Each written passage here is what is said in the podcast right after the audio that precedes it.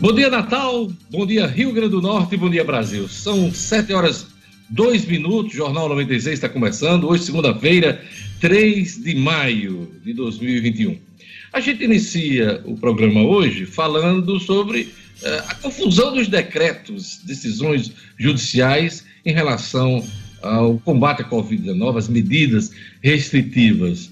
É um dos pontos de Luciano Kleiber hoje. Bom dia, Luciano.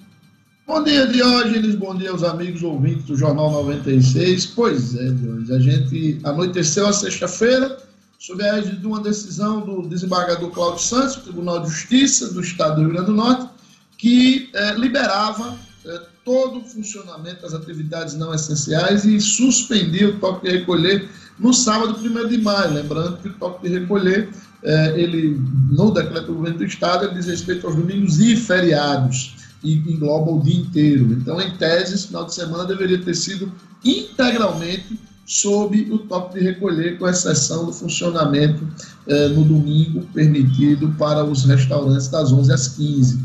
Eh, e aí, na sexta-feira, o desembargador Cláudio Santos liberou isso tudo. Então, teoricamente, tudo poderia funcionar no sábado, inclusive em sua decisão, Cláudio Santos dizia que seria um contrassenso proibir as pessoas de trabalhar no dia do trabalho. Só que no sábado, já por volta das três horas da tarde, o STF, a decisão do ministro Alexandre Moraes, anulou completamente o decreto da Prefeitura de Natal de hoje. E aí fez um verdadeiro samba do crioulo doido. Daqui a pouquinho a gente traz mais detalhes e comenta. Natal inicia hoje a vacinação das pessoas com comorbidades. Quem vai trazer os detalhes para a gente desse avanço uh, na vacinação é a jornalista Gerlane Lima. Bom dia, Gerlane. Bom dia, bom dia, Diógenes, ouvintes aos amigos do Jornal 96. Semana passada a gente falou aqui, já na sexta-feira, sobre a sanção dessas leis que permitia essa vacinação e inicia hoje, Diógenes, serão vacinadas pessoas com síndrome de Down, gestantes e puérperas com comorbidades e diabéticos entre 55 e 59 anos e pessoas com doença renal crônica. Daqui a pouquinho eu trago mais detalhes sobre essa vacinação. Chegou mais vacina, o Gerlane Lima? Chegaram vacinas no final de semana, Diógenes, para aplicação de segunda dose aí para os idosos 78, 80 anos, a procura foi baixa. É tanto que hoje continua a aplicação da segunda dose para idosos de 76 anos. Teve um avanço na faixa etária justamente porque a procura no final de semana para aplicação da segunda dose da Coronavac foi baixa. Mas tem uma expectativa de chegada de mais doses para hoje. Também vou falar sobre isso. Jean Paul Prats lidera volume de gastos com mandato entre os senadores do Rio Grande do Norte. É um dos assuntos de Marcos Alexandre na edição de hoje do Jornal 96. Jackson Damasceno, polícia apreende pistola roubada de policial morto em São José de Mipibu. No estúdio Cidadão, lei proíbe multa por infidelidade às empregadas que cancelar plano de telefonia. É o assunto de O'Hara Oliveira, no Estúdio Cidadão.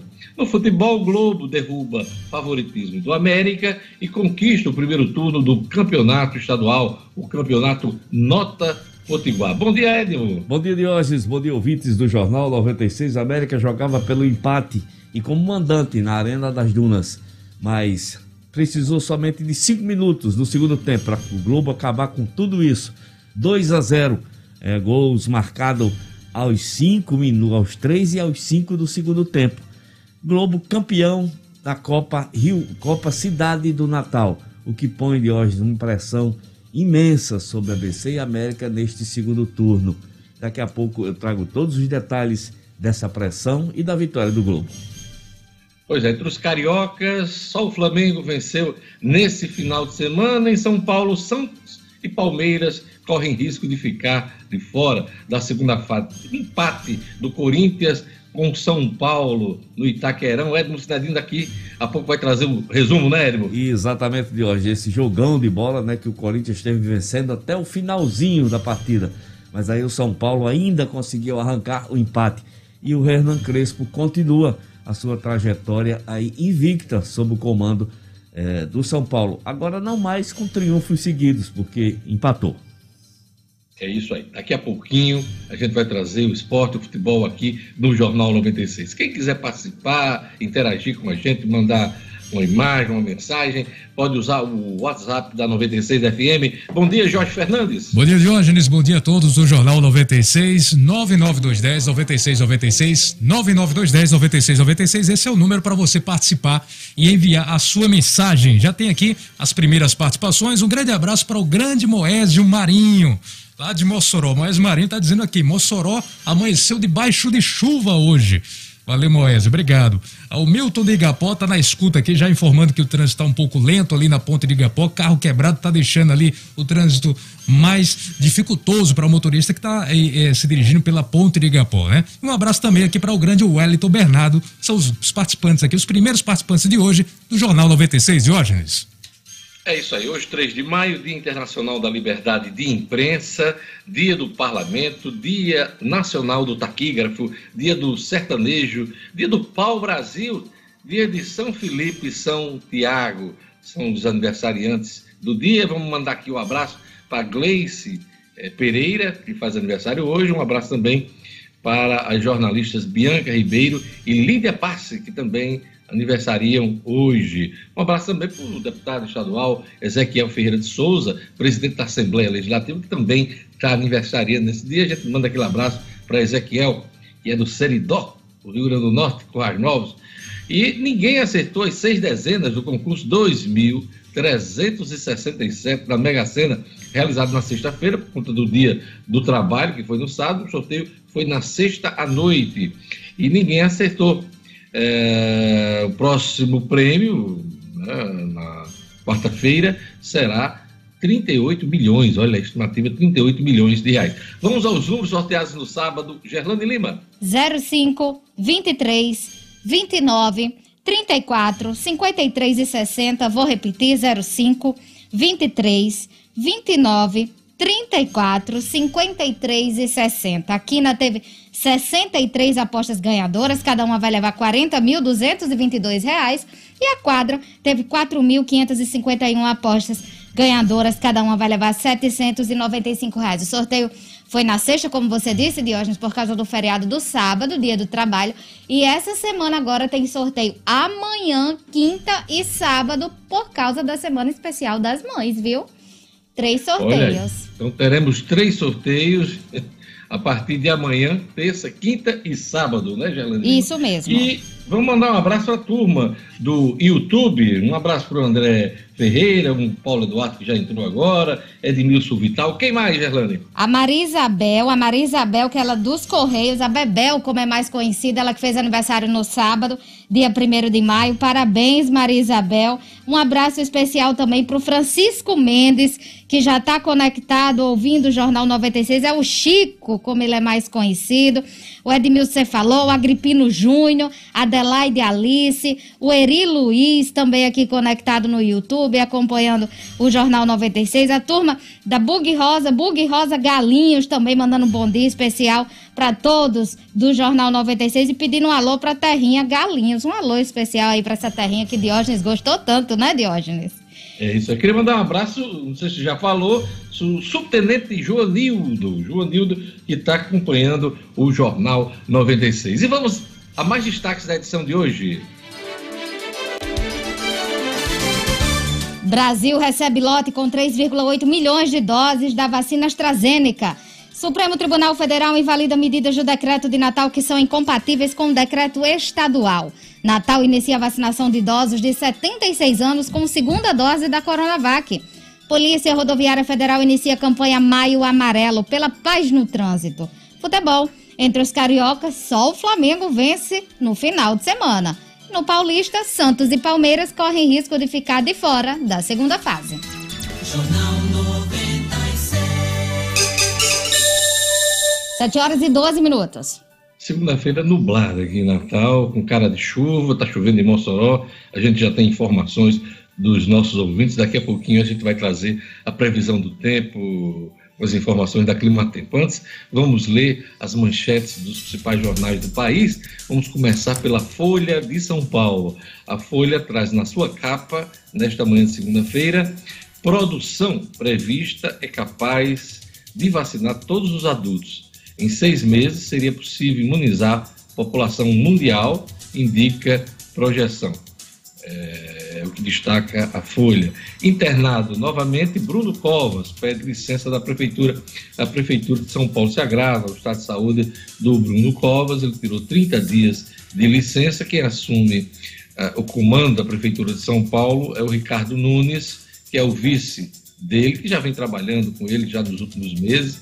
Esse prefeito Ricardo Nunes, do MDB, assume a maior prefeitura do país pelos próximos 30 dias. Destaques aqui da Folha de São Paulo. Vamos agora para o Estadão.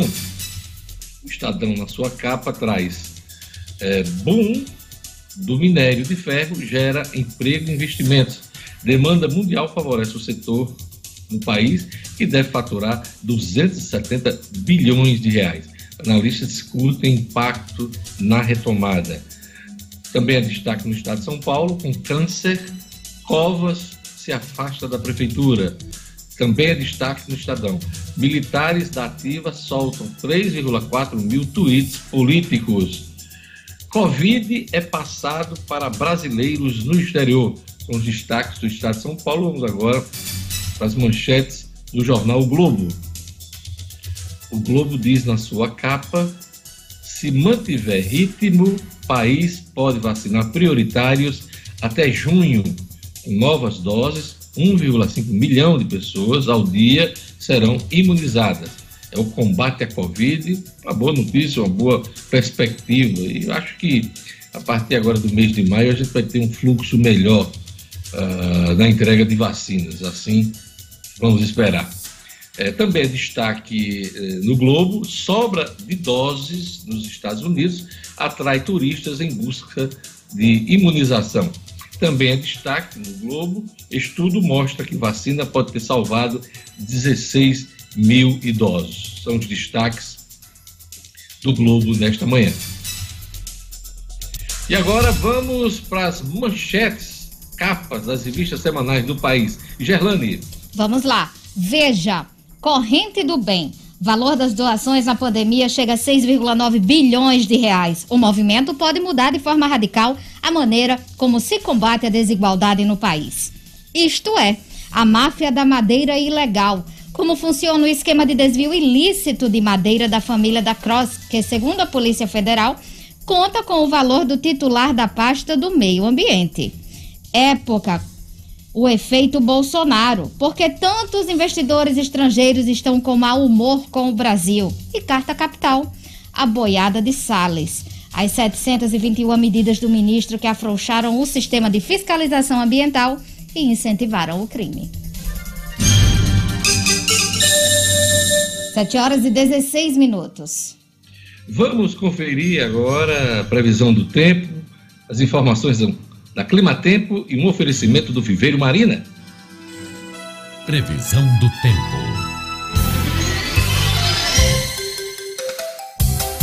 Em Natal, a segunda-feira amanheceu com céu nublado, tem previsão de sol e aumento de nuvens agora pela manhã, com pancadas de chuva à tarde e à noite. A velocidade do vento no litoral é de 15 km por hora, mínima de 24 e máxima de 31 graus. Em Santa Cruz, dia de sol sem possibilidade de chuva. A umidade máxima do ar é de 89%, mínima de 23 e máxima de 35 graus. Em São Paulo do Potengi, sol e aumento de nuvens de manhã. A previsão da qualidade do ar é baixa, mínima de 23 e máxima de 31 graus. E em Patu, tem previsão de chuva à tarde e à noite. A velocidade do vento é de 8 km por hora. Mínima de 23 e máxima de 35 graus. 7 horas e 16 minutos. Quando o assunto é paisagismo e jardins, ninguém vende mais barato do que o Viveiro Marina.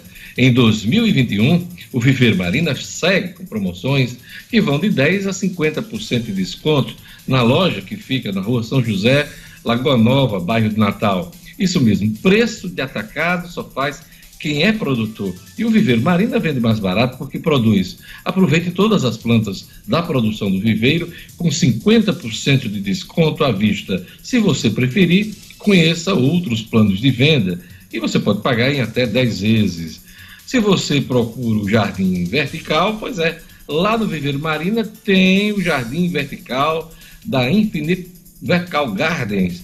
Vai lá, procura no Viver Marina. No Viver Marina você encontra também a grama esmeralda a partir de R$ reais o metro quadrado, o melhor preço do Rio Grande do Norte. Visite a loja do Viveiro na rua São José. Conto com todos os protocolos de segurança para uma experiência de compra segura. Não compre planta sem antes fazer um orçamento no Viveiro Marina. Maior qualidade menor preço. Viveiro Marina, a grife do paisagismo.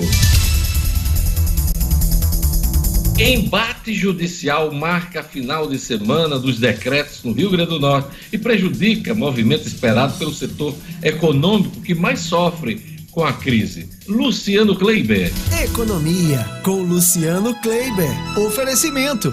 Unifarma, uma rede genuinamente potiguar que está se espalhando por todo o Nordeste, com farmácias nos grandes centros, interiores e nas periferias, sempre presente onde o povo mais precisa. Quando o assunto for saúde, procure a farmácia amiga. Procure as lojas da rede Unifarma, uma farmácia amiga sempre perto de você. Luciano, esse embate de decretos não leva a nada. Aliás, leva a muita confusão né? e o desrespeito das pessoas que poderiam ver uma palavra só de nossas autoridades. Mas o calendário eleitoral começa a pesar e essa coisa invade já o terreno da seara uh, jurídica. Luciano. Pois é, Diógenes. É, inclusive eu, particularmente, cheguei a ser duramente criticado por representantes do setor empresarial desse estado, porque ousei uma certa vez dizer aqui que o, o, importante era que a governadora e o prefeito de Natal, basicamente, né, que é a maior cidade do estado, se entendessem e que essa, essa existência de dois decretos, de dois entendimentos, não ajudava ninguém. Na opinião de um, uma, um segmento do setor empresarial, é, é, é importante que haja esse contraponto para que se tenha uma espécie de válvula de escape. O grande problema é que esse desentendimento ele muito mais atrapalha do que ajuda e está provado ao longo de vários fatos que já ocorreram é, dentro dessa pandemia e fatos extremamente constrangedores, até ilegais em alguns casos, polícia invadindo bares, restaurantes, constrangendo clientes, constrangendo empreendedores, as pessoas sendo coagidas de hoje pelo simples desejo de trabalhar, pelo simples desejo de estar produzindo, de não precisar de esmola ou de apoio público de ninguém. E aí o final de semana começou, de hoje, na sexta-feira à tarde, havia uma grande expectativa, porque o desembargador Cláudio Santos, ele mais uma vez provocado, ele determinou, numa decisão monocrática, que o decreto da Prefeitura de Natal deveria valer, deveria se sobressair sobre o do Estado, no sábado, 1 de maio, né, porque o decreto 3491, 490 do governo do estado, ele diz que o, os domingos e feriados são de toque de recolher integral, ou seja, as pessoas deveriam ficar em casa e só se deslocar para serviços essenciais. E bares e restaurantes estariam impedidos de funcionar e ainda impedidos também da venda da bebida alcoólica.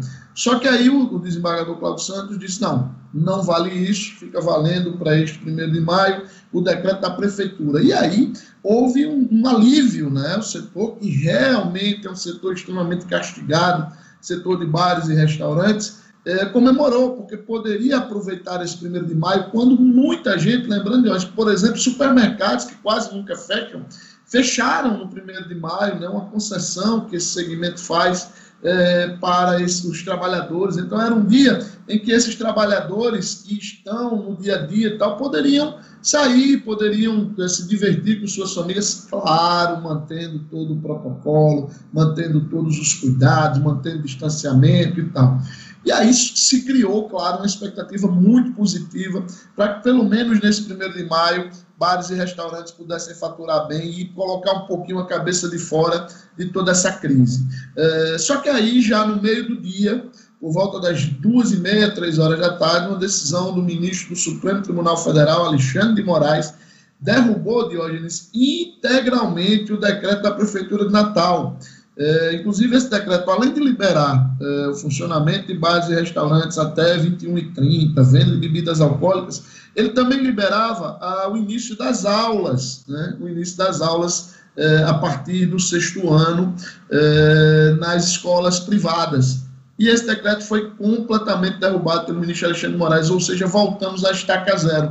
E aí o que se viu do meio para o fim do dia do sábado e ao longo do dia de ontem foi exatamente novamente aquelas cenas de polícia chegando em bares, em restaurantes, as pessoas meio perdidas, porque quem, por exemplo, estava de folga e que não viu é, na imprensa essa decisão do Alexandre Moraes, estava se divertindo, confiando num decreto, numa decisão é, do, do desembargador Cláudio Santos da sexta-feira. Então, mais uma vez se criou todo esse tumulto, mais uma vez as pessoas não sabiam o que deveriam atender, e pior, mais uma vez este setor de bares e restaurantes foi jogado à própria sorte. Um setor que de longe é o que mais perde, de longe é o que está mais é, é, sofrido junto com o setor de eventos é, durante toda esta crise da pandemia. Me corrija se eu tiver errado, mas o decreto anterior a esse teve um certo entendimento por parte da governadora Fátima Bezerra e o prefeito Natal e demais prefeitos, principalmente da região metropolitana. Eu acredito que tenha sido a quinzena mais tranquila, de, de melhor entendimento, sem grandes confusões, Luciano Kleiber. Foi sem grandes confusões, mas também foi uma quinzena, e a gente precisa pontuar isso, uma quinzena de grandes dificuldades no setor de bares e restaurantes, porque o entendimento foi exatamente no sentido de que não poderia haver comercialização e consumo de bebidas alcoólicas né, nos locais e também que bares e restaurantes deveriam fechar às 20 horas, com uma hora e meia de tolerância de segunda a sábado e mantendo-se fechados ao longo de todo domingo. É, domingo, que é um dos dias principais de faturamento para este setor. E aí a gente se aproxima, entramos agora na semana do Dia das Mães, a gente já comentou isso aqui, o Dia das Mães que é uma, uma das melhores datas do ano para o setor de restaurantes e que neste momento, pelo que está posto, eles só poderão funcionar para o almoço e aí, veja só, Diógenes, no horário de 11 às 15. O que termina. E com limitações, né? E Na com ocupação do espaço. Né? Isso, aí, isso, Diógenes, veja só o contrassenso. Isso termina concentrando a demanda. Se você tem um funcionamento o dia inteiro, então, por exemplo, você tem, vamos, hipoteticamente, três famílias. Uma opta por sair de casa com a mamãe para tomar café, a outra para o almoço e a outra para o jantar no restaurante. Se você concentra tudo de 11 às 15, essas três famílias vão ter que ir de 11 às 15. Então vai faltar lugar, vai ter problema do mesmo jeito. Então é fundamental, Diógenes, que a governadora e o prefeito Álvaro Dias sentem, conversem, se entendam, ouçam os seus comitês, é claro, mas principalmente se entendam com o setor produtivo, que se fiscalize. É importante deixar essas atividades funcionarem com toda a segurança, porque senão a gente não sabe onde a gente vai parar do ponto de vista econômico. Pois é, vamos acompanhar essa semana para ver como é que vai se dar aí o Dia das Mães, que depois do Natal é uma das datas mais importantes do calendário do comércio como um todo. Você estava falando dos supermercados que fecharam no primeiro de maio, é, também me corrija, é, acho que só tem duas datas no ano que os trabalhadores é, de supermercado eles são é, liberados né, para curtir uma folga. Se eu não me engano, é no ano novo e também no dia 1 de maio, que é o dia do trabalhador. São as únicas datas de folga e fechamento do supermercado Luciano Kleber? Na realidade, são três dias, Diógenes, tá? São três. É, são esses dois, você já citou, e o, a terça-feira de carnaval. Hum. É, aliás, não, desculpa, a segunda-feira de carnaval, que geralmente é uma antecipação do dia do comerciário. Né? O, o, há um acordo aí, o, o dia do comerciário ó, acontece em outubro, mas aí eles geralmente puxam esse dia do comerciário para, para coincidir com a segunda-feira de carnaval, aí realmente fecha tudo também. Quer dizer, os funcionários do supermercado têm três dias por ano, foram tolhidos aí em um. Pois é. Luciano, eh, o ministro Paulo Guedes deu uma longa entrevista ao jornal Globo nesse final de semana, que repercutiu bastante, principalmente quando ele fala que o apoio do Bolsonaro à agenda liberal que ele bancou, né, desde a campanha eleitoral, caiu de 100% para 65%. Né? Eu acho que é bem menos. Acho que essa, essa agenda liberal já foi é, engavetada há muito tempo. Mas, assim, é, hoje o Guedes, o Paulo Guedes, é apenas uma sombra daquele super-ministro que foi apresentado ao país em 2018 e que começou a governar o país em, em 2019, Luciano Cleber, com o apelido de Posto Ipiranga. Muita gente se pergunta hoje é, o que é que mantém é, Guedes a, o cargo de ministro da Economia com, tantos, é, com tantas desautorizações, com tanta falta de apoio por parte do presidente da República. Eu faço uma avaliação hoje que é apega ao cargo.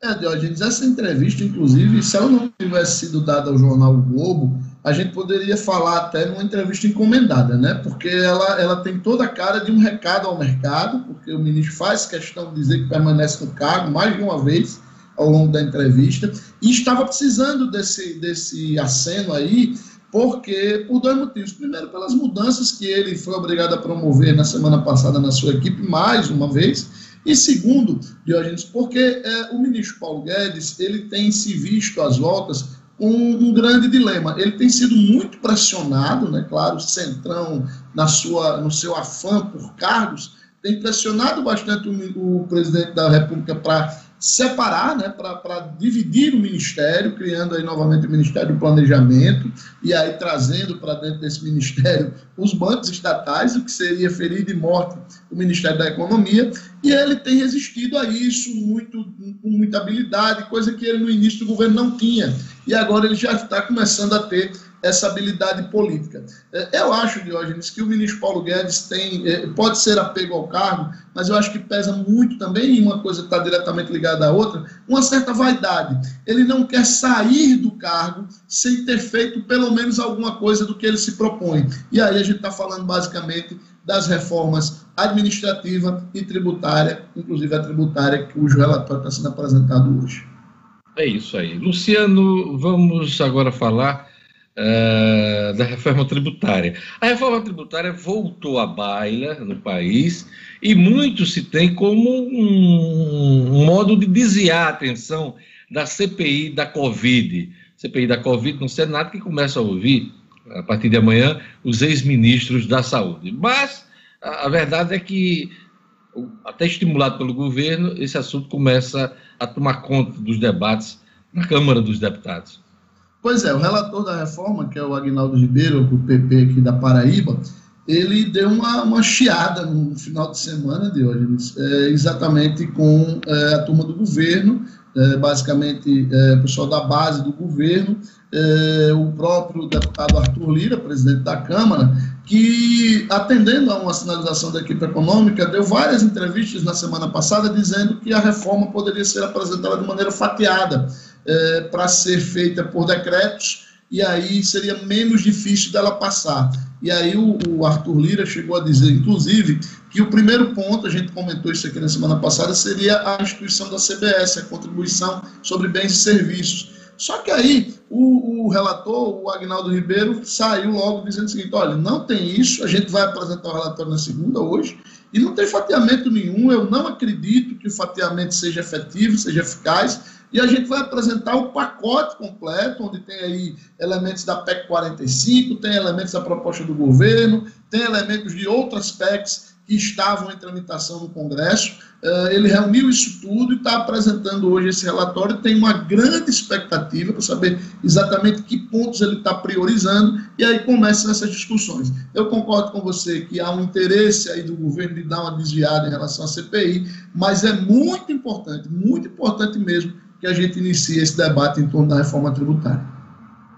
É isso aí. A coluna de Luciano Kleber, oferecimento da Unifarma. Unifarma que está presente em praticamente todo o Nordeste, são mais de 850 lojas de óleo e tem sempre uma bem pertinho de você, com preço baixo de verdade, eu garanto. E você sabe que de economia eu entendo. E entende mesmo. Até amanhã, Luciano, com as notícias Até... da economia. Até amanhã, meu amigo. Um grande abraço. Jornal 7 horas e 31 minutos.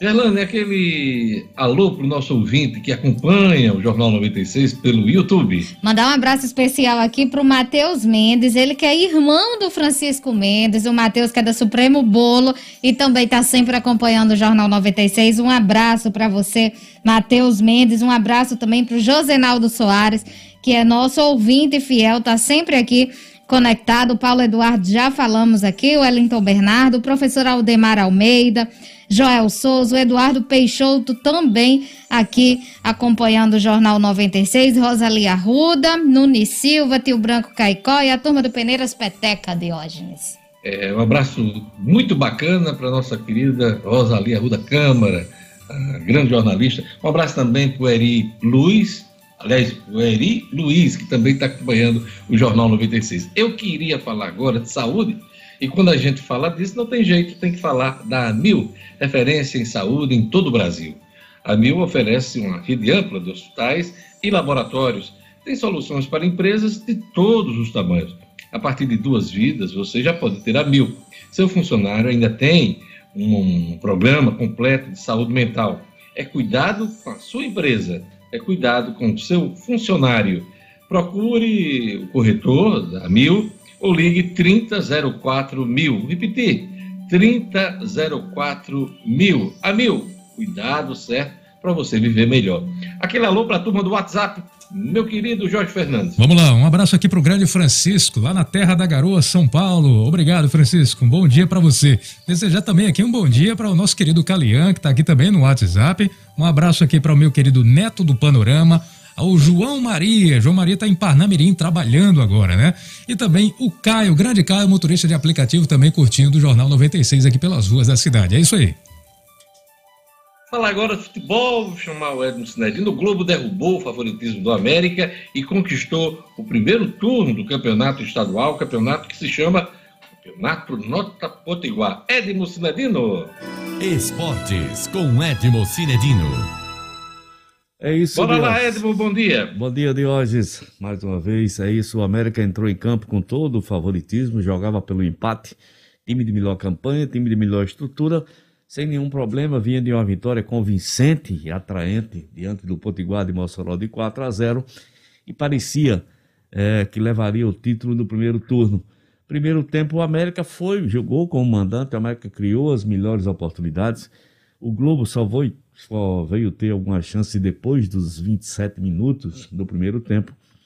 Infelizmente, para a torcida do América, o primeiro tempo terminou 0 a 0 E assim que começou o segundo tempo, aos três minutos, é, num chutão da defesa, a bola foi cabeceada pelo Chilu, tirando o zagueiro do América da jogada.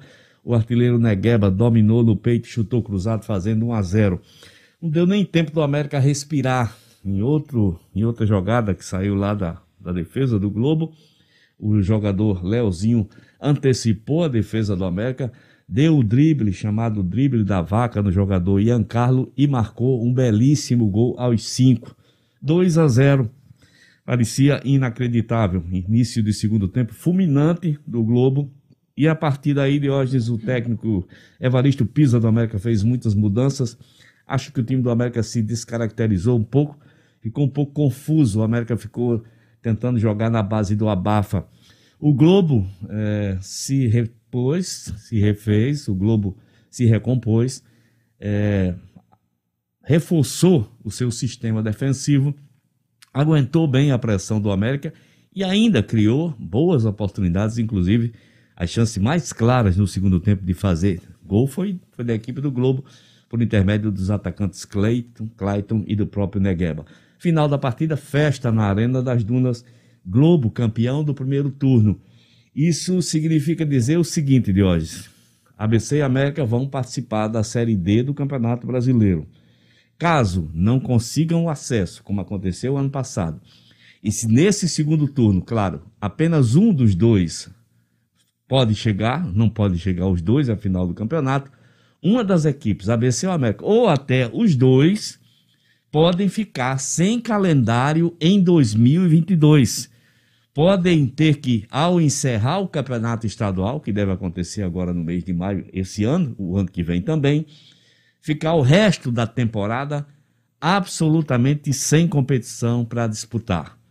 Vale o registro de que o Globo, com essa vitória de ontem, garantiu sua vaga na Série D de 2022 e na Copa do Brasil de 2022. Então, ABC América enorme pressão nesse segundo turno. Precisam, porque precisam, vencer o turno, chegar à final do campeonato, ou pelo menos ser o segundo lugar geral, para garantir é, que terá calendário em 2022 sem depender do acesso esse ano, claro, que todos nós vamos torcer para que os dois consigam. Diógenes. Os jogos do segundo turno já começam Nesta essa semana, né? Exatamente, Diógenes. Nesta terça-feira já teremos jogos do segundo turno, é a, a Taça Rio Grande do Norte. Já começa a pressão sobre os ombros Todos os times participam. Todos os times. Todos os oito clubes participam. É quase um retorno, né? É um retorno. Quem jogou em casa joga fora, quem jogou fora joga em casa. É realmente um, um segundo turno muito empolgante pelo que vem apresentando o Potiguar de Mossoró, pela conquista do Globo e pela pressão que vão sofrer ABC e América de Orges. Daqui a pouquinho o Edno atua com a gente aqui para falar de futebol, futebol carioca, futebol paulista, os principais destaques do futebol uh, nos campeonatos estaduais do país uh, nesse final de semana. E antes de encerrar esse bloco, eu queria informar que a imprensa hoje está dando muito destaque à operação de treinamento do general Pazuello para o clima da CPI essa semana. Na próxima quarta-feira, a CPI da Covid toma o depoimento do general Eduardo Pazuello, que como ministro da Saúde entre maio de 2020 e março deste ano foi executor da política de Jair Bolsonaro no combate à pandemia. A preocupação do Planalto, do Executivo Federal, é grande e o general passou sábado sendo treinado por assessores no Planalto, no Palácio Planalto. Coordenada pela Casa Civil, a operação busca municiar Pazuello com dados para defender sua gestão e deixá-lo mais cascudo, vamos dizer assim, para resistir à pressão dos políticos experientes da comissão. E vai ser preciso muito treinamento mesmo, porque a estratégia dos senadores será exaurir o general com um depoimento longo. Eh, na quarta-feira, somente Pazuello vai depor. Amanhã, por exemplo, teremos os primeiros depoimentos com Luiz Henrique Mandetta e Nelson Tais, que foram os dois primeiros ministros da saúde no governo de Bolsonaro. E na quinta-feira teremos o Marcelo Queiroga, que é o atual ministro, e o diretor-presidente da Anvisa, o Antônio Barra Torres. Serão ouvidos na quinta-feira, tá? Então é uma preocupação grande, não só do governo, mas também é, de militares. Né? Não é só o Planalto que está apreensivo. O Exército teme que as investigações da CPI da Covid degradem a imagem da instituição. Então, muita expectativa para os depoimentos da CPI da Covid, Senado Federal, esta semana. A gente vai para um rápido intervalo, daqui a pouquinho nós teremos o cotidiano com Gerlane Lima, a coluna é fato do Marcos Alexandre, teremos a Ronda Policial com Jackson Damasceno, o Estúdio Cidadão com Raro Oliveira e o segundo tempo de Edmo Sinedino aqui no Jornal 96. Tudo isso junto e misturado aqui no Jornal 96.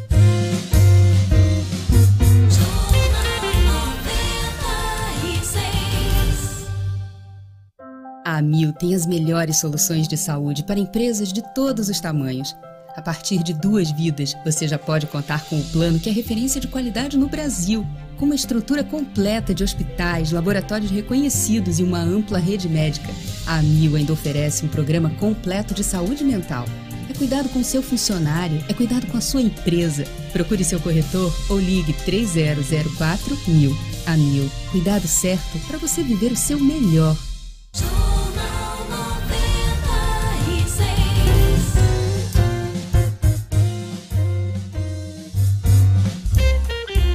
Estamos de volta com o Jornal 96 e agora nosso assunto é política. Vamos chamar Marcos Alexandre com a coluna é fato. E hoje Marcos traz para a gente é, o seguinte assunto: Jean Paul Prats lidera volume de gastos com mandato entre senadores do Rio Grande do Norte. A gente destacou os gastos com os deputados federais na semana passada. Hoje a gente joga luz em cima dos gastos com os senadores. Vamos lá, Marcos Alexandre. É fato. Com Marcos Alexandre. Oferecimento: Orenda Pay, uma plataforma digital completa e sem custo mensal de manutenção. Com Orenda Pay você vende com boletos e cartões de crédito, faz pagamentos, transferências e muito mais. Acesse www.orendapay.com.br e faça já o seu cadastro gratuito. Senador Jean Paul é gastadorzinho, Marcos Alexandre? Bom dia, Jorge. Bom dia aos amigos ouvintes do Jornal 96. Jorge, nesse, nesse primeiro período aí de, de apuração, né, desses gastos que vão aí de janeiro até meados de abril, não está abril fechado ainda, né, o senador Jean Paul Prats, do PT, aparece aí como o que mais aplicou, o que mais utilizou a cota parlamentar, né, que cabe aí aos senadores. É uma cota que no Senado difere um pouco das regras da Câmara, que a gente trouxe aqui na semana passada, na sexta-feira, né? A gente falou do, do, dos gastos dos deputados federais, né? E no Senado difere um pouco, né? Essa, essa, a verba de gabinete, por exemplo, varia de, de não tem um valor fixo, né? O Senado ele, ele dá, dá em termos de cargos para, para para os seus, os seus membros, né? A verba, a verba da cota que varia de 30 mil a 50 mil reais por mês. Então, nesse período aí de janeiro até agora, meados de abril, o senador Jean Paul Prats aplicou aí, utilizou da cota R$ 76.406,48, sendo o representante do Rio Grande do Norte no Senado que mais utilizou essa cota. Em seguida vem a senadora Zenaide Maia, né, do PHS, que eh, gastou aí R$ 54.831,21. E o senador Stevenson Valentim, do Podemos, utilizou menos de 5 mil reais, Diógenes, nesse período todo. R$ 4.947,24. Juntando os três senadores, né, aí totalizam em torno aí de 136 mil reais gastos pela bancada potiguar no Senado, uma média aí de 44 mil reais por mês. Nessa cota parlamentar, a gente lembra que o ouvinte unifica os gastos que os parlamentares têm com passagens aéreas, com correios, telefonias, divulgação do mandato, que é um, um item que é sempre muito bem utilizado.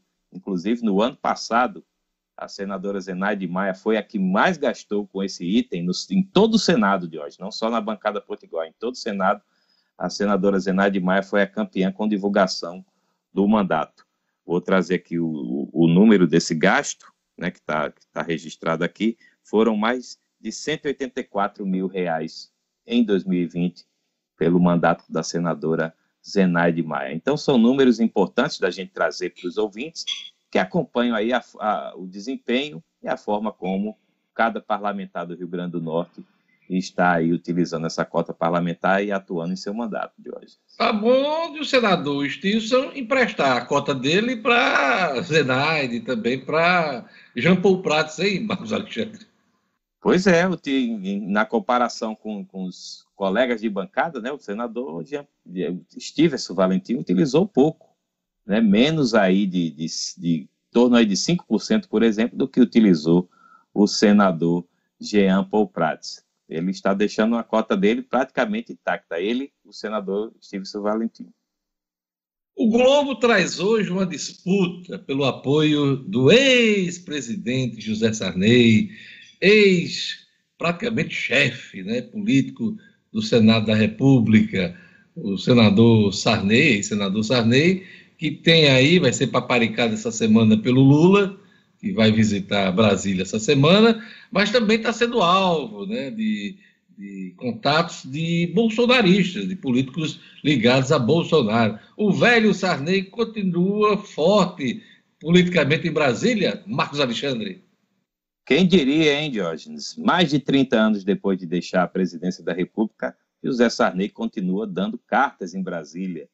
Né? Ele que, que já não tem mais essa força, a força de outrora, né, no, no, próprio Maranhão, né, em que é a, a, o berço político do, do ex-presidente, né, em Brasília segue aí tendo prestígio e tendo influência política. Na verdade, ele se aposentou, né? praticamente se afastou dos mandatos, né? não busca mais mandatos, é, mas continua muito influente, não só do ponto de vista do Senado, do Congresso Nacional, do MDB, que é um partido grande, um, um partido de grande capilaridade, mas também no judiciário, né, Luciana é, Marcos Alexandre. A, a, turma acaba indo beijar a mão de Sarney em Brasília, que é o que vai acontecer essa semana por parte do, do ex-presidente Lula, né? É, e o, e o Sarney, a gente precisa lembrar, foi o primeiro presidente da redemocratização, né? Ele que era vice de Tancredo Neves. Tancredo Neves morreu né, na, no, dia da, no dia da posse, não, adoeceu e morreu poucos dias depois do dia que teria que tomar posse, né, Joyce? Então, Sarney é, tem uma influência porque ele né, conduziu todo esse processo da transição do período da ditadura para o período democrático, participou do, acompanhou de perto toda a, a constituinte, né, a formação, elaboração da atual Constituição, né, então Sarney tem, tem muita influência até hoje em Brasília, porque participou do. E, e, e vamos combinar que também a habilidade política do ex-presidente faz com que ele estenda essa influência até hoje. E é importante ver essa movimentação em torno do Sarney em Brasília, eh, Marcos Alexandre, porque Sarney é um político muito ligado ao MDB do Rio Grande do Norte. A gente sabe das ligações históricas, afetivas com os membros da família Alves. Então, um, um movimento de Sarney de um lado ou do outro pode influir na sucessão estadual aqui no Rio Grande do Norte. Então, vamos ver. Uma coisa, Sarney tender a, a, caminhar com Lula, por exemplo, é uma coisa que vai ter influência aqui na reeleição da governadora Fátima Bezerra aqui no Rio Grande do Norte. Outra coisa é ele e o grupo dele é, se encaminhar aí a um entendimento como centrão em torno do atual presidente da República. Então, é bom prestar atenção aos movimentos do velho Sarney, que de vez em quando cospe maribondos de fogo. é, o Sarney que é imortal, né? É, é, acadêmico aí da, é membro da Academia Brasileira de Letras e pelo jeito é imortal também na política em Brasília, Jorge. E como você bem lembrou, é bom a gente ficar de olho porque realmente há influência, é, há ecos da influência do, do José Sarney também aqui no Rio Grande do Norte. É para você ver, né? Sarney, que assumiu mandato praticamente do Tancredo Neves, é, governou o país durante cinco anos, é, foi muito xingado por petistas, foi muito xingado por é, os apoiadores do Colo. O Colo mesmo era um camarada que esculhambava muito com Sarney durante a campanha de 89. É, Sarney foi esculhambado também por Bolsonaro, Jair Bolsonaro. Aí você vê a, a, as voltas né, que o mundo dá. E ele está aí sendo cortejado, Marcos Alexandre. O, o termo é esse, cortejado, a velha noiva da política nacional. Marcos, Tribunal Superior Eleitoral promove série sobre urnas eletrônicas. É, Jorge, desde o último sábado, o Tribunal Superior Eleitoral começou essa série documental que mostra aí a história e a importância das urnas eletrônicas. Isso porque no próximo dia 13, na semana que vem, as urnas eletrônicas completam aí 25 anos desde que foram aí utilizadas numa eleição no Brasil. Né? Isso foi, aconteceu no ano de 1996, em que, na época, um terço do eleitorado né, pôde fazer, poder depositar o seu voto pelas urnas, pelo equipamento né, de forma aí digital. Né? Hoje em dia, essa, essa votação é integral. Então, o TSE quer mostrar ao público toda essa história. Isso seria até uma notícia banal de hoje, mas se reveste de uma importância maior na, no atual contexto político do Brasil, porque é, o próprio presidente Jair Bolsonaro sempre contesta as urnas eletrônicas, ele que foi eleito, veja só, mas ele, ele mesmo contesta as urnas eletrônicas, ele foi eleito por esse, por esse tipo de equipamento em 2018, né, e, e quer retornar ao voto impresso, porque ele alega que o, o sistema é vulnerável, até onde se sabe, isso é uma balela.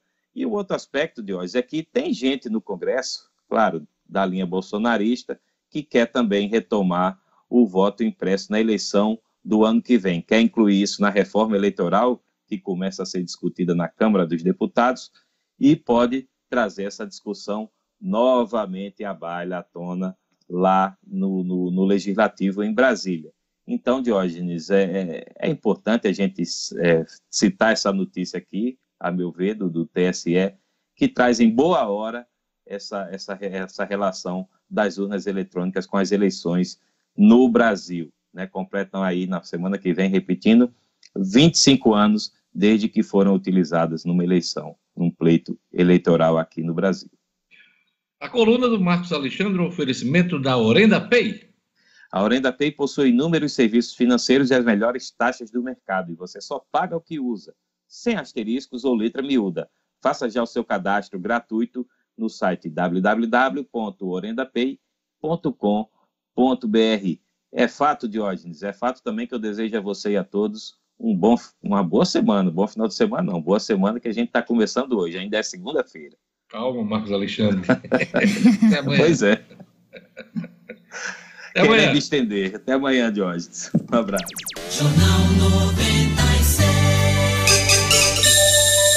7 horas e 52 minutos. Mandar aquele alô para a turma do YouTube, Gerlane Lima. Mandar um abraço especial para um ouvinte fiel aqui do Jornal 96, é o Vicente, lá do Colégio das Neves. Ele que é fã de toda a equipe do Jornal 96, viu, Diógenes? Um abraço para Vicente e para toda a turma aí do Neves que tem muita gente ouvindo o Jornal 96. Um abraço especial também para o Igor Oliveira, que está sempre conectado, o Leonardo Machado também, o Nanderson Alves, o Marcelo Nunes, o Ricardo Freire.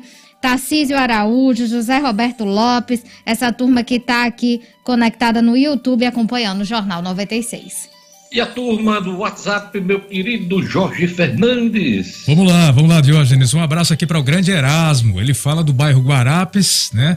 Guarapes e tá dizendo aqui que tá faltando água. O final de semana inteiro aí, a bronca em cima da KN, nós já registramos no início da manhã e a gente espera a solução aí. Valeu, Erasmo. Obrigado pela participação. O grande Damião também aqui, é, curtindo o Jornal 96. Um abraço aqui também para o Célio, grande Célio, tá em Parnamirim. Hoje a audiência em Parnamirim tá boa, hein? A nossa querida Erivânia também. Um beijo, Erivânia. Obrigado aqui pela participação no nosso WhatsApp. É isso aí. É isso aí. Vamos falar de educação, né? Educação de qualidade. Para falar de educação de qualidade, a gente sempre fala do SEI, da Romualdo Galvão e da Roberto Freire, porque, mais uma vez, o SEI atingiu resultados excelentes de aprovação no Enem. No SISU 2020, foram 70 alunos aprovados, sendo 7 em medicina, 6 primeiros lugares e uma das 28 notas mil na redação de todo o Brasil é, foi também do aluno do SEI. Isso tudo prova que educação para o pensar traz resultados. O SEI da Romualdo Galvão e da Roberto Freire unem metodologia inovadora e estruturas de excelência, oferecendo tudo o que seu filho precisa para desenvolver-se integralmente da educação infantil ao ensino médio. Educação é presente e futuro, educação de qualidade é no seio da Romualdo Galvão e da Roberto Freire. Resultados de educar para o pensar. Vamos agora chamar a nossa ronda policial. A polícia apreende pistola roubada de policial morto em São José de Mipibu. Jackson Damasceno. Polícia com Jackson Damasceno, o da massa. Oferecimento Casa da Cerca. Na Casa da Cerca você tem grandes promoções e lançamentos para transformar o seu lar em uma casa inteligente. Interruptor Wi-Fi, tomada Wi-Fi, motor para portão, câmeras, sensor de fumaça, de presença e muito mais. Procure Casa da Cerca nas redes sociais. Anote Casa da Cerca. Casa da Cerca para a sua vida. Olá, bom dia a todos. Pois é, a Polícia Militar, é, através de um trabalho de rotina e verificação, conseguiu encontrar no último sábado à noite, na zona oeste de Natal, Cidade Nova, um suspeito em um carro roubado que portava a pistola que pertencia ao agente de polícia Kleber Mota, assassinado em São José do Mipibu no dia 25 de janeiro. Se vocês se lembram, esse crime teve imagens. O, o, o, o Kleber estava nessa loja de conveniência com alguns amigos. Quando os assaltantes chegaram, abordaram a todos, levaram os pertences pessoais e sem que o Kleber, que era um rapaz que estava de chapéu, esboçasse qualquer reação, ele foi jogado ao chão e executado com um tiro na cabeça.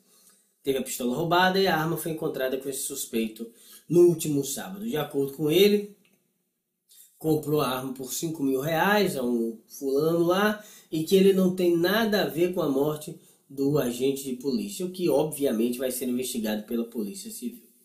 Uma outra notícia que a gente traz é que a Polícia Rodoviária Federal lançou nesse 1 de maio, nesse feriado, a campanha de Maio Amarelo, com o lema Respeito e Responsabilidade, Pratique no Trânsito. A PRF, Polícia Rodoviária Federal, um dos atores importantes desta campanha que acontece anualmente, que visa diminuir o número de mortos e feridos e acidentes nas nossas estradas. É uma campanha de conscientização, de empatia, vai é, ser desenvolvida nas redes sociais e nas blitzen é, que serão realizadas pelos inspetores ao longo do mês com o objetivo de conscientizar a população ainda mais sobre as regras de segurança no trânsito. Nunca é demais falar. Em 2020, nós tivemos uma redução de 6% de ocorrências em relação a 2019 e a expectativa é que nesse ano tenhamos ainda mais redução em relação ao ano passado. Tá bom? Fica o recado. Trânsito com respeito e responsabilidade. A gente volta amanhã na terça-feira. Um grande abraço.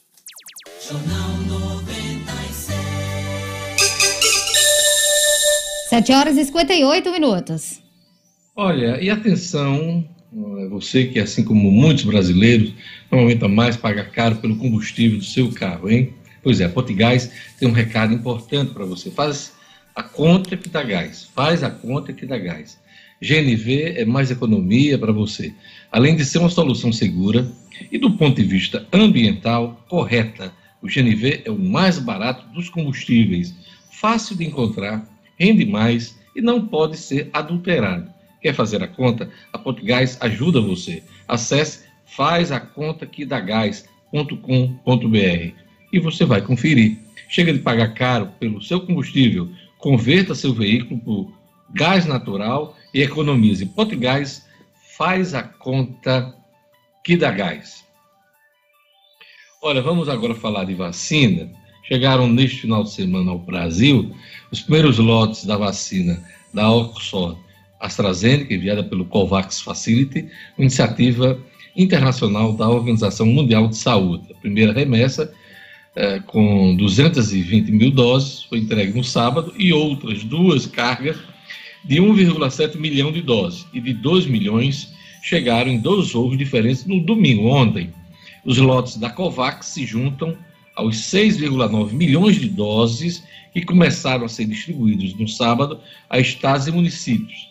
Cerca de 6,5 milhões também são da Oxford AstraZeneca, entregues pela Fiocruz, e as demais são doses da Coronavac, cuja produção pelo Instituto Butantan foi prejudicada pela falta de insumos. Então, é, são notícias boas uh, e que a gente espera que o mês de maio seja diferente das paralisações registradas no último mês, o mês de abril.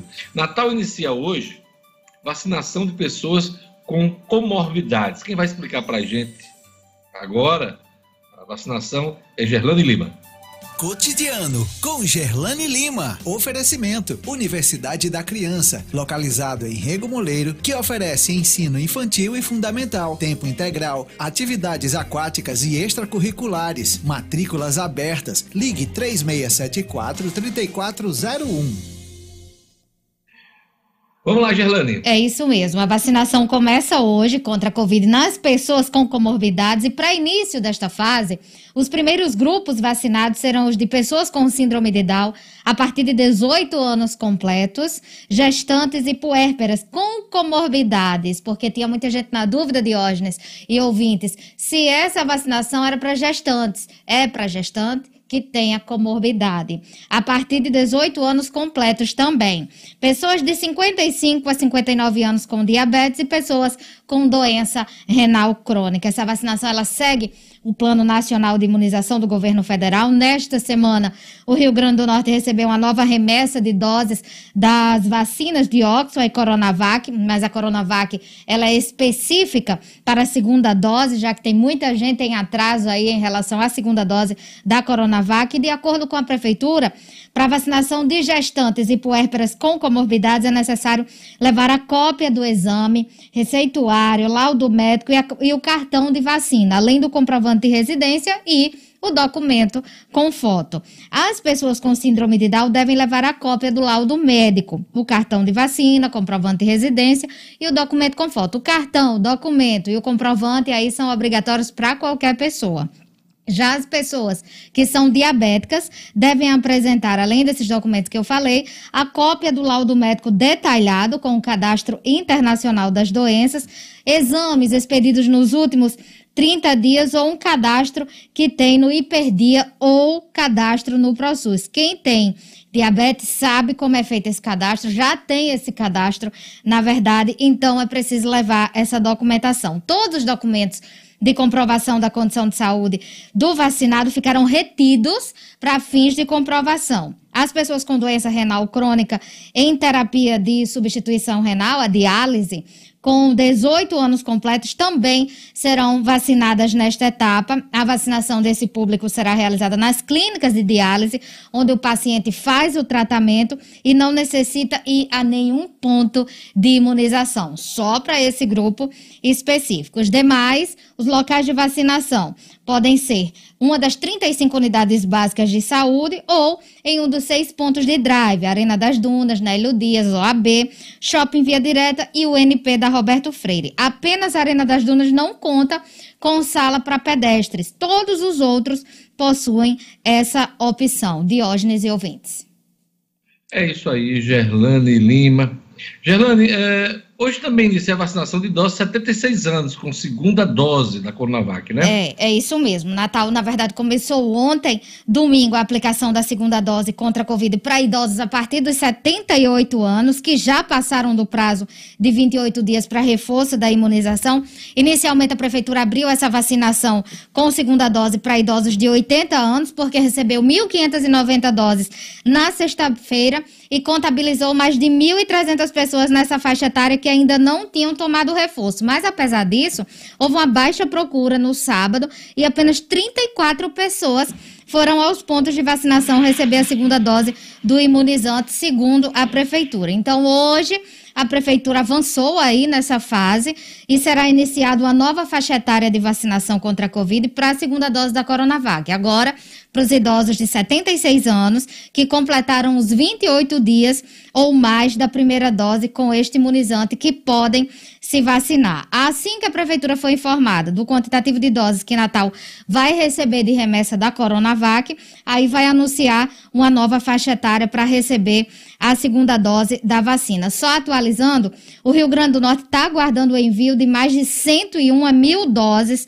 da vacina de Oxford por parte do Ministério da Saúde. A previsão inicial do governo era que o imunizante chegasse ontem, domingo, porém a governadora Fátima Bezerra informou em uma rede social que o lote vai chegar hoje. A previsão é que por volta das 3 horas, 3 e 5 da tarde, chegue esse lote junto com as primeiras 7.020 doses da vacina Pfizer. Diógenes, que a gente tem falado aqui, estamos na expectativa para receber a vacina da Pfizer. Atualizando mais uma vez, de acordo com o RN Mais Vacina, o Estado registrava na manhã de ontem 733.386 doses de vacina aplicadas em 493.725 pessoas aqui no Rio Grande do Norte. Olha, em tese, o mundo pode produzir até o final deste ano 11,6 bilhões de doses de vacina, vacinas contra a Covid é o suficiente para imunizar todos os seres humanos com mais de 19 anos. Essa é a capacidade de produção para todos os imunizantes já aprovados por alguma agência reguladora internacional. É uma boa notícia, a gente espera que esses números se confirmem e que a população mundial possa ser realmente vacinada ainda este ano.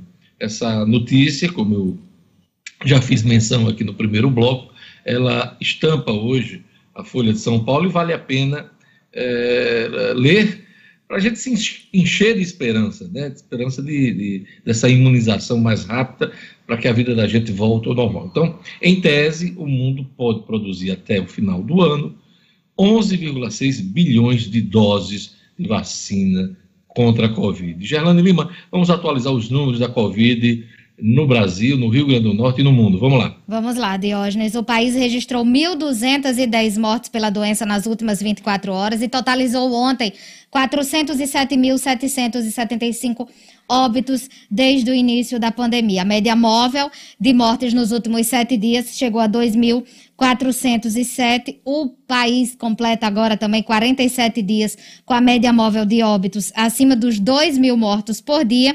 E para efeito de comparação, no ano passado, o pior período da primeira onda registrou 31 dias seguidos de média móvel acima da marca de mil. O recorde na época foi de mil e 97 óbitos por dia, uma média registrada no dia 25 de julho, 25 do 7. Em casos confirmados, o Brasil registrou aí 14 milhões 753 mil 983 brasileiros infectados, que já foram infectados ou estão com o novo coronavírus, com 28 mil 493 desses confirmados no último dia. Ontem, de acordo com o consórcio Levantamento de Veículos de Imprensa, só um estado apresentava tendência de alta nas mortes, que era Pernambuco.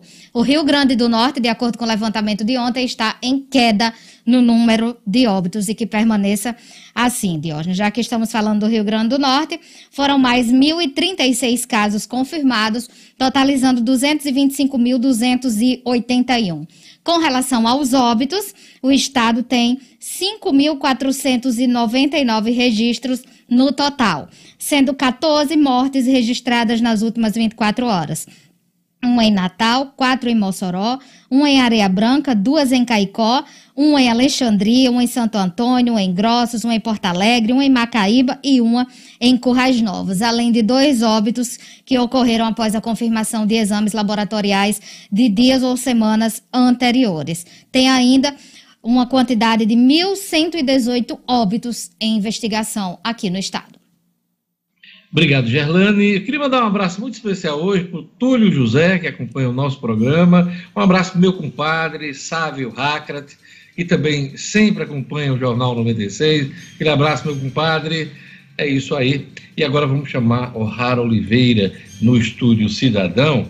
E O'Hara vai trazer para a gente a informação que uma lei proíbe multa por infidelidade a desempregado que cancelar plano de telefonia O'Hara Oliveira. Estúdio Cidadão, com O'Hara Oliveira. Aí tem essa agora, infidelidade, plano de telefonia, explica pra gente. Bom dia, Diógenes, bom dia você que está acompanhando o Jornal 96. Explicar, falar um pouquinho sobre direito do consumidor, já que essa é uma legislação nova, uma lei nova em vigor aqui no Rio Grande do Norte. Essa lei é estadual, ela foi sancionada já e está publicada no Diário Oficial do Estado, né? Foi aprovada na Assembleia Legislativa este ano, e a lei de número 10.881, de iniciativa parlamentar do deputado Francisco do PT, que é o atual líder do governo na Assembleia Legislativa.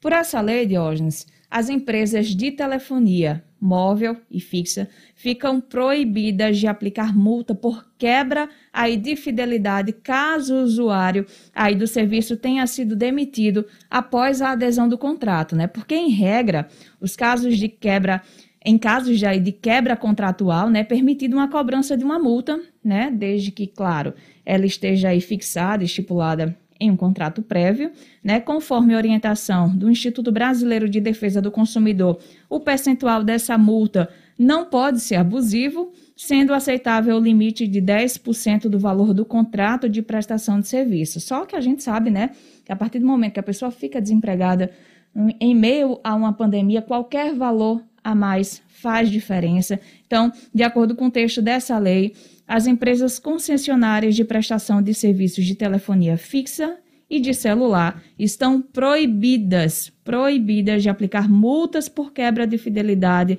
nos pedidos de cancelamento ou alteração para um plano mais vantajoso, um plano mais barato aí durante agora esse período da pandemia. Porém, tem um detalhe, é claro, que só serão isentos de pagamento os usuários do serviço que comprovarem, de fato, né, ter perdido um vínculo trabalhista após a adesão do contrato. Nessa comprovação, ela é obrigatória.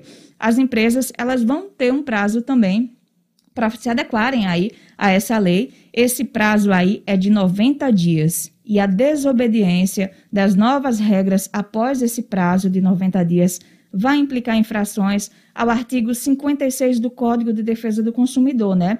Por esse artigo, as infrações das normas de defesa do consumidor ficam sujeitas, conforme o caso, a uma série de sanções administrativas, porém sem prejuízo das de natureza civil, penal e das definidas em normas específicas. Que sanções são essas? Aí é um rol taxativo, é um, um rol extenso, mas sanções como multa, como cassação de registro do produto, junto ao órgão competente, suspensão, inclusive suspensão temporária das atividades, revogação de concessão ou permissão de uso, dentre outros. Então, essa lei vem aí mais como um, um alento para quem está passando por, por problemas financeiros, por quem perdeu emprego agora nesse período de pandemia.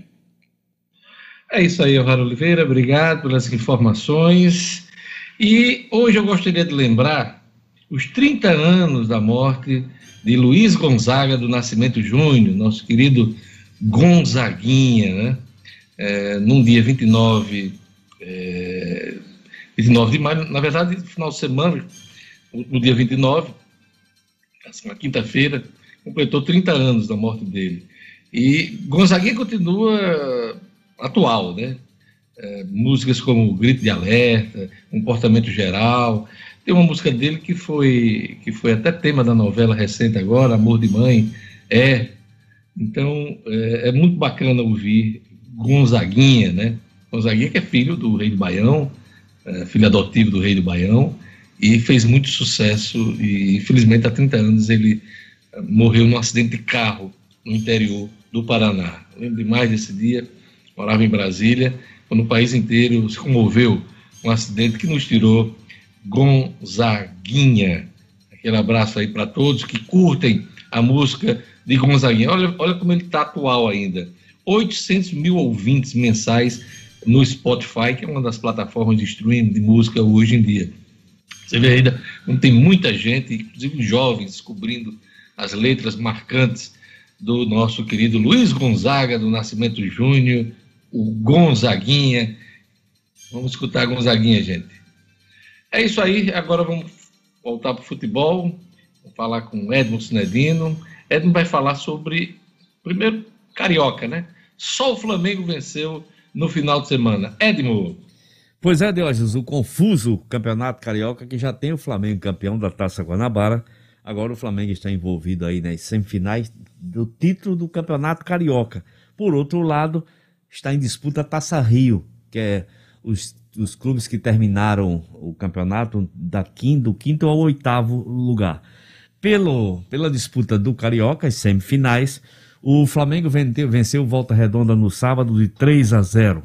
Já o Fluminense empatou com a Portuguesa de 1 a 1. Ainda falta a segunda rodada. Volta Redonda e Flamengo voltam a se enfrentar no Maracanã.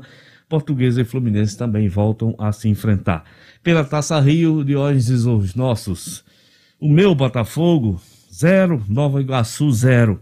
O seu ex-clube, Vasco da Gama, perdeu para Madureira de 1 a 0, rapaz. Ainda tem jogos da volta também. Então, esse rescaldo do Carioca, esse campeonato confuso, esse campeonato maluco. No Campeonato Gaúcho de ordem semifinais, teve surpresa também. Juventude venceu o Internacional de Miguel Ángel Ramírez de 1 a 0 o Miguel não está numa situação muito boa, não. E o Grêmio de, de ex-clube de Renato Gaúcho, agora de Thiago Nunes, venceu o Caxias de 2 a 1. Nas semifinais de Minas Gerais, o Atlético Mineiro aplicou 3 a 0 na Tombense. O América Mineiro, de virada, com um gol no finalzinho, venceu o Cruzeiro de 2 a 1. Um balançozinho rápido no Paulista, que está ainda na fase de classificação. Nós temos Palmeiras e Santos em situações difíceis, né? Tendo dificuldades para se classificar para a segunda fase. Palmeiras venceu ontem o Santo André, aliviou um pouco, mas ainda vai depender de si e do Novo Horizontino, secar o Novo Horizontino para se classificar. Resultados desse final de semana mais importantes: Bragantino 1 a 1 com o Santos. É, são Paulo e Corinthians 2 a 2 Santo André 0, Palmeiras 1, Diógenes. Esse é o rescaldo dos campeonatos que normalmente os potiguares gostam de acompanhar. Gostavam de acompanhar muito mais, hoje muito menos. Pois é, a gente já destacou isso aqui no Jornal 96, como o Campeonato Estadual do Rio, né? É, deixou de ter aquela força, aquele deixou. glamour, né? É, e, e complicou-se, porque antigamente era tão simples. Você tinha a Taça Guanabara no primeiro turno, uhum. campeão é, do Rio de Janeiro, a Taça Rio no segundo, uh, e os dois campeões, né? Tanto Isso. Guanabara como a Taça Rio, disputavam Isso. o título do Sim. Carioca. Então era tão simples. Tão simples, rapaz. né? Para que... Aí complicaram, por exemplo, esse torneio que o Vasco está tá disputando é a Taça Guanabara, com os times que ficaram para trás. Inclusive, o Vasco jogou com o time reserva é, contra o Madureira. Né? Eu acompanhei uh, o noticiário da imprensa. Né? Uhum. Então é por isso que hoje só sobram um ou dois times se, se destacando. Hoje, atualmente, no futebol do Rio de Janeiro, nós temos o Flamengo ainda em contexto, e a força uh, né, em termos financeiros, em termos de futebol mesmo em si. Flamengo, o grande time do Rio de Janeiro na atualidade, e o Fluminense, Sem que dúvida. teve uma, uma, melhora de qualidade muito grande uhum. eh, desde o ano passado, no campeonato já no Brasileirão, e se mantém bem nesse Isso. início de temporada, inclusive vencendo na Libertadores. Né? Então, esse é o retrato do Exatamente. futebol do futebol carioca. Né? Esse é o retrato de hoje. Infelizmente, você bem falou, o Flamengo hoje, sem dúvida, o maior clube do Brasil, ah, continua, né? Sendo, para mim, o melhor time do Brasil. O Fluminense vem se saindo bem da Libertadores.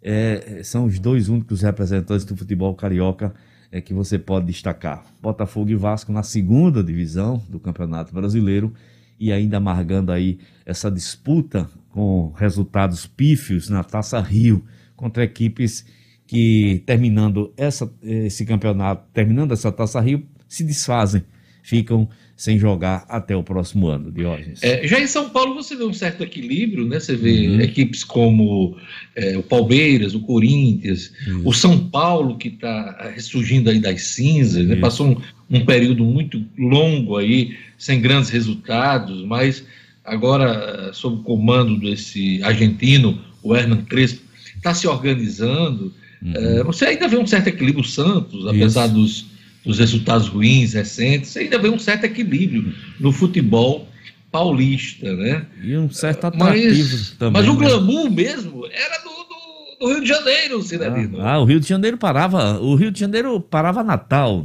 quando tinha grandes disputas, né? Eu me lembro final da década de, de 60, final da década de 70, né? carreatas né, de flamenguistas, vascaínos, botafoguenses, tricolores, enfim, era, era um envolvimento muito grande.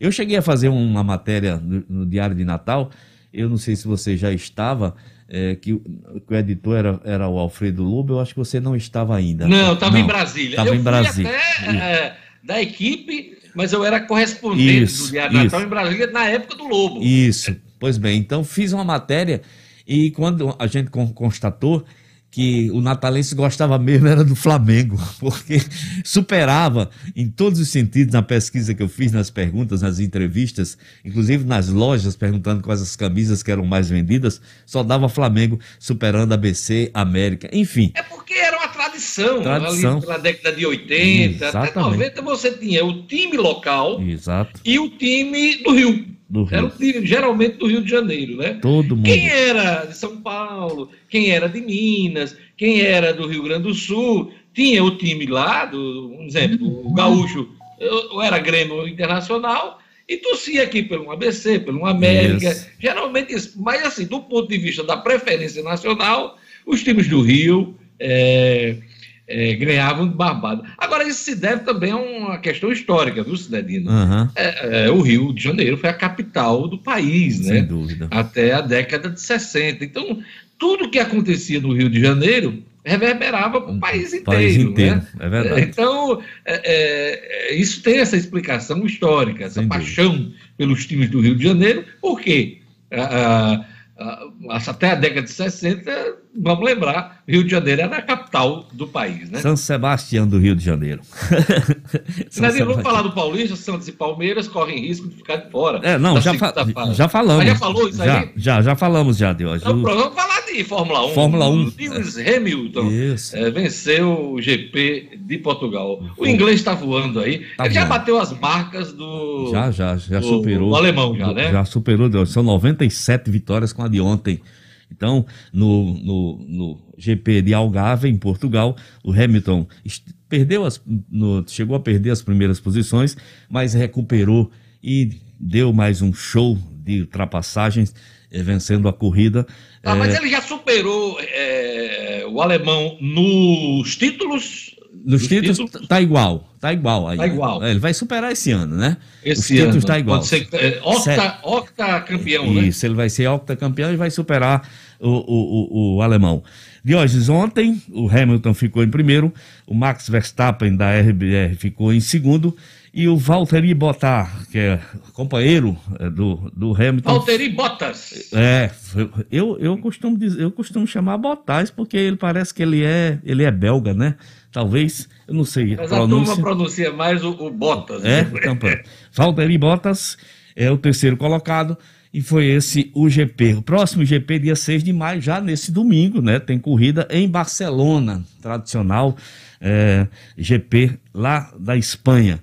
Então é isso, Diógenes, o rescaldo da Fórmula 1, esse inglês voador. Realmente o Hamilton é, sem dúvida, hoje um piloto mais brilhante né, da Fórmula 1 é, no Mundial de, de, de Automobilismo, sem dúvida. Sem dúvida, sem dúvida Cinedine. E agora vamos para a última Diógenes, informação. Peraí, Diógenes, deixa eu... Desculpa opa, aqui. Opa, para, para.